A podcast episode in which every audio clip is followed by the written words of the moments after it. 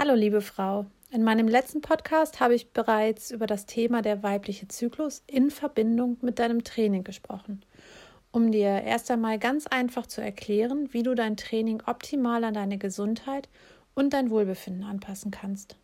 Heute habe ich ein sehr spannendes und auch häufiges Thema für dich, das prämenstruelle Syndrom, auch PMS genannt, ein Überbegriff von mehreren Symptomen, die sieben bis sogar 14 Tage vor deiner Periode einsetzen können. Es kann sein, dass du in dieser Zeit besonders schlecht gelaunt bist, deine Brüste spannen und du wahnsinnigen Heißhunger auf Süßes, Salziges oder Fettiges hast. Deine Haut verschlechtert sich, dein Schlaf ist unruhig und du reagierst mit hoher Emotionalität und musst häufig weinen? Das sind nur einige von vielen Symptomen, Viele Jahre haben Frauen sich für diese Dinge geschämt, mit niemandem darüber gesprochen, und vor einiger Zeit wurde die Frau sogar als hysterisch und überempfindlich betitelt. Kommt dir das alles bekannt vor und konntest du einige Aussagen bejahen? Willkommen im Club.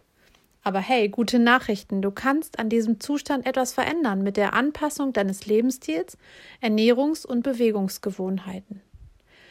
Trotzdem solltest du dich bei stärker anhaltenden Symptomen und starken Blutungen oder Auffälligkeiten in deinem Zyklus an deinen Arzt oder deine Ärztin wenden. Jetzt möchte ich dir ein paar Tipps für die Verbesserung der PMS-Symptome mitgeben. Erstens.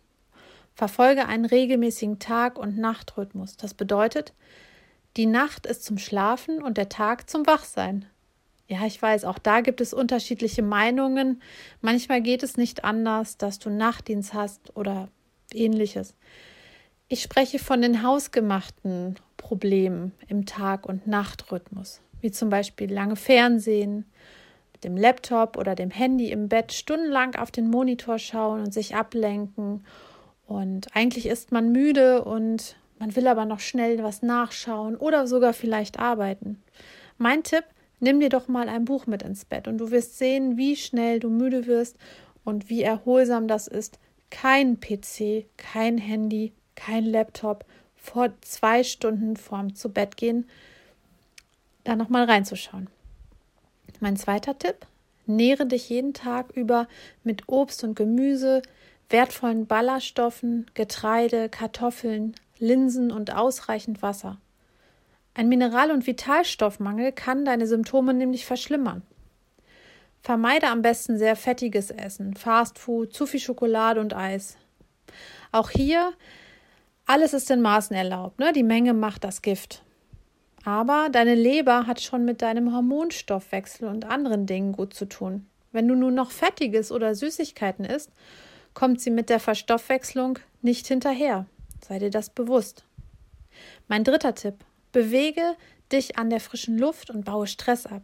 Geh in den Wald oder dahin, wo du dich wohlfühlst und atme mal tief durch die Nase ein und aus.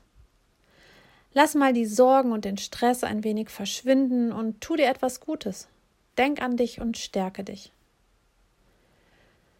Eine Änderung von festgefahrenen Gewohnheiten ist sicherlich um einiges schwieriger als zum Beispiel Medikamente zu schlucken, aber dennoch lohnt es sich, es durchzuhalten, denn du erzielst dadurch eine nachhaltige Verbesserung für deine Gesundheit und dein Wohlbefinden. Vielleicht können wir dich bald ja auch wieder im Elan unterstützen und motivieren, an deinen Zielen zu arbeiten. Nutze doch bis dahin in dieser Zeit mal die Online-Yoga-Kurse oder auch Susis Podcast zum Thema Ernährung. Er hat sehr viele interessante Sachen zum Thema Vitalstoffmangel erzählt. In diesem Sinne, halt durch und nimm dir deine Zeit.